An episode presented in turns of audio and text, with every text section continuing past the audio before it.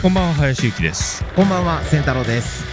と、もう第20回ですよ、このラジオも。そうですねいやー、よくここまで来ましたね。さすが15回ぐらいでもう心折れるかなと思ったんですけどね。は粘り強く続けておりますけれども。ははいい。じゃあちょっとね、近況でちょっと話していきたいなと思うんですけれども、ちょっと先の話をしようかなと思って。いはい11月29日火曜日、はい筑波サーキットコース2000。はいこちらでですね、ガレージ R キングバイヤー壮行会、通称ウィンマンズアタックというイベントがあります。おおまあ、要するに筑波2000の壮行会なんですけども、はいこちらにですね、ちょっと僕の方がいろいろお手伝いをしながら、自分自身も MC をやっているんですけど、まあはい今まさにあの、え募集をかけているところなので、まあ大体埋まってるんですけど、あの、もし興味ある方はぜひ走ってほしいなっていう感じなんですけど、はいこの壮行会で何が面白いって、あの、ガレージ R っていう中古車屋さん、皆さん知ってますかね、よく FD とか昔ガーってよく置いてた、今はもうどんな車でも売ってるんですけど、はいもうとにかくスポーツカーに特化した中古車屋さんなんですよ。うんで、もうすごいんですよ、お客さんたちのその、もう熱量が。はいもう車大好き、走り屋大好きって感じで、もうまさにストリート感がめっちゃ強いんですよ。うんで、みんなめっちゃ若くていい人たちがわーっと集まってて、まあ、今回も100台以上多分集まると思うんですけど、はいえやっています。で、そこに、まず有名 YouTuber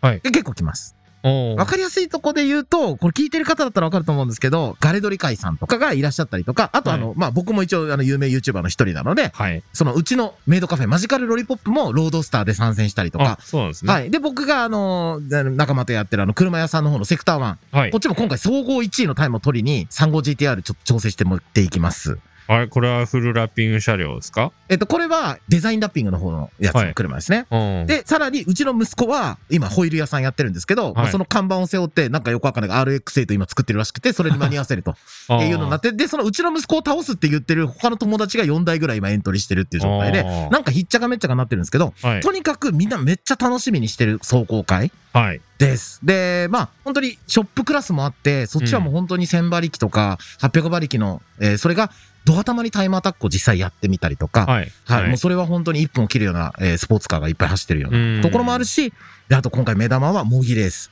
うん初めて10代。うん10代での模擬レースっていうのをやるので、まあそちらもお昼の休憩の時にやるんで、これも楽しみだし、今回初、ドリフトもクラス作ります。ああドリフトもやるんですねはい。こっちはね、ちょっとどうなるか結構楽しみなんですよね。あー2000のドリフト基本できないんで。そうですねはい。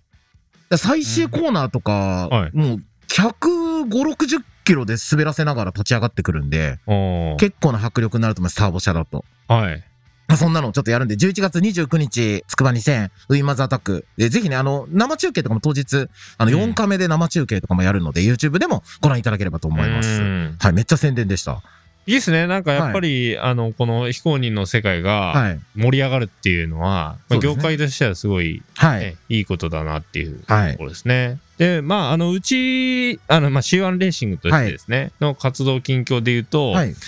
ああのレーシングギアをあの、はいはいチームドライバーはがい揃えるっていうことで、あ、いいっすね。これでモチベーション上がりますよね。そうですね。なので、まあ、あの RAC さんはいはいとはか、い。リミットさんの方に行ってきてですね、はい。ね、まあどういうのにしようかって話をしてたんですけど、はいまあやっぱ近近あの、はいい まあ最近のお客さんの動向としては、はい。壮行会やっぱり出るんだ。だからまあ用意するんだっていう人が多いっていうお話は、はいはいあの聞きまして、まあ先ほど言われたようはなとこに出る方々だと思うんですけど、そうですね。はいはい。で、そうした時に、まあ公認仕様のものと、はい。そうではないものとあるけれども、はいどうするって言ったら、まあ大体の人が、はいまああの、まあまずちょっとやってみないとわかんないしっていうところで、はいまあ非公認のものを、はいまあ選んではい。いって、でまあ実際には、その後も続けていくってなった時に、まはあい買い替えるっていうことを、はいまあされているそうで、はい。はい。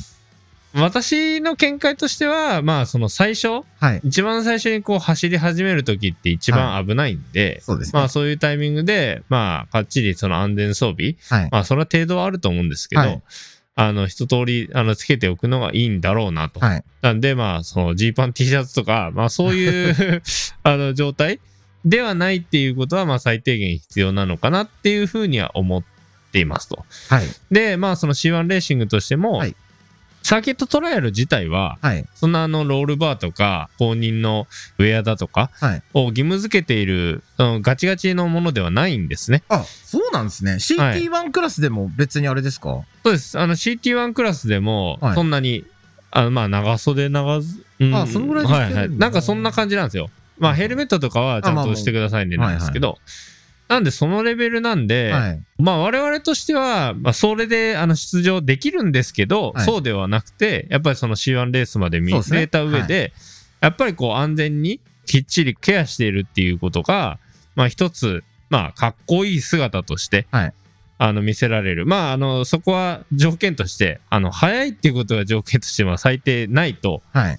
まあ、そこはあのかっこよくはならないと思うんで、うん。まあ確かにそのね、フォーミュラーカーからね、いきなりジーパンにワイシャツとかで降りてきたら、ちょっとうんってなるとは思うので、やっぱり見た目目もまあ大事だと思うし、で、僕はい自身もやっぱり、あの、半分モチベーションのためにレーシングスーツ着てるんで、はいで、なんならあの、公認のスーツ着てる理由は、首のところに公認のあのバッジみたいのがあるからなんかそれがかっこいいと思って僕は着てるんであすあよ。まあそうですねはい、はいだから逆に僕ヘルメット非公認なんですけど、あの公認と非公そうです認ね見た目わかんないからあヘあルメまあットだそうとで。すねは。はいいまあまあそんな感じではあるんですけど、でもまあ実際あのー今このガレージある走行会っていうのも僕まあもう関わらせてもらって4年ぐらいですかね。はいで、最初は2000なんかで走行会なんか絶対できないっていうぐらいのところから、はいもうそれこそスタッフが一番クラッシュとかしてたんですよ。なんか知らんけど。はいでもそれが今や、えっ、ともう2000で大きく展開できるようになったりとか、お客さん自身もやっぱレーシングスーツ増えてきたし、うん安全意識高くなってきてるんで、はい。まあこういう形で少しずつこう成長していってるんじゃないかなっていうのはうん思うし、あとやっぱね、僕あの、ちょっと個人的にリミットさん推しなんですよ。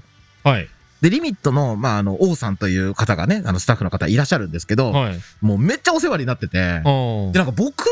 をスーパースターみたいに扱ってくれるんですよね。あ、でも確かに、はなんか、どでかい、あの、仙太郎さんの像が、そうなんですなよ。んか、某国のはい将軍様みたいな感 じで、いやそうなんで すよ。なんかね、僕のサインとかね、い飾ってありまろいしたろね僕グッズとか、あとね、あの、いろいろあるんですよ。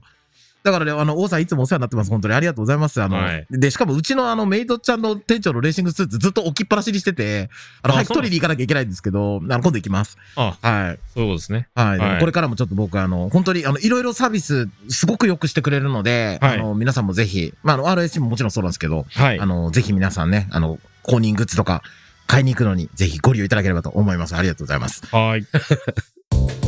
行動最速ラジオ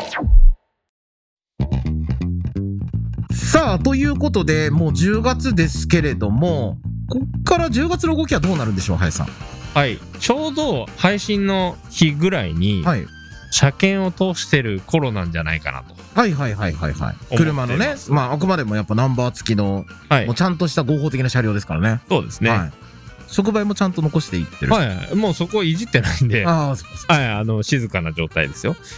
そうですね。はい。なので、1ナンバーがついた頃だと思います。あ、そうか、1ナンバーになるんですよね、これちょうね。ど。はい。そうだ、1ナンバーになるって言っはてい、た。なんでまあちょっと1ナンバーをつけるのに、はいはいその車検の2週間前ぐらいに、はい事前にちょっと申請書類いるんですよね。はいはいはい。なそうですねあ。の公貨物なの認で申請しなきゃいけないですね。はい。なのでそこの手続き上ですねロールバーとかがある程度仕上がらないと重さがちょっと測れないっていうのがあってああ、はいはいはい。なので9月末に車が仕上がってはい。でそこであの計測したデータをもとに届け出をして2週間後ということでちょうどはい配信日ぐらいに1ナンバーついてるかなっていう状態ですね。はいじゃあ、車両はそこで、まあ、一応できる予定として、はいその後は、もうテストとかじゃないですか、ぼちぼち。ああそうですねなので、テストを、まあ、まずあのタイヤの比較テストからやりそうですけど、おーはいははいいはい。なんで、えっとそのまあ、車の状態はそんなあのまだ仕上がってないですけど、はいタイヤを比較することぐらいはできるので、はい。なんでそこを開始するっていうのとじゃあ、何銘柄かタイヤ用意して、あそうですね、はい今考えてるのは、まあ、3銘柄どことか言えますか、今。はいあのブリヂストンはい。 71RS、 RS はいはと、最はい高うんやっぱアドバンアドバン、 09 09ネオバでいきますね。はい09 09ネオバ。はいはい、いいですね。気になりますね。はい、で、あとはまあ芝タイヤさん千葉タイヤ。はい。はいトレッドウェアは、 200からですね、あの24540 200の、だと。はい。はい。そっかそっかそっか。おー、ちょっと楽しみですね。僕はちょっとね、あの、芝タイヤは、最近ブリヂストンの開発の方とちょっと話したんですよ。はい。そしたら、いや、芝タイヤ、はいあの値段であれば本当にやるよねって言ってました。ああ、そうです。やってんなって言ってました。やってんな。やってんなって言って ました。はい。あの、はい結構やっぱあれは攻めた、うんこう、マーケティングというか、はいはい。やってるんだなっていうのは、無事その人も、まあ、うんそのね、あの、モータースポーツの最前線の人じゃないかもしれないけど、うん。やっ。ぱ、衝撃だったようですね。うん。はい。まあでも確かにその3銘柄、気になる3銘柄なので、そうですね。ははい。で、最近僕、あの、壮行会でも見るようになりましたね、09ネオバい。は。はい。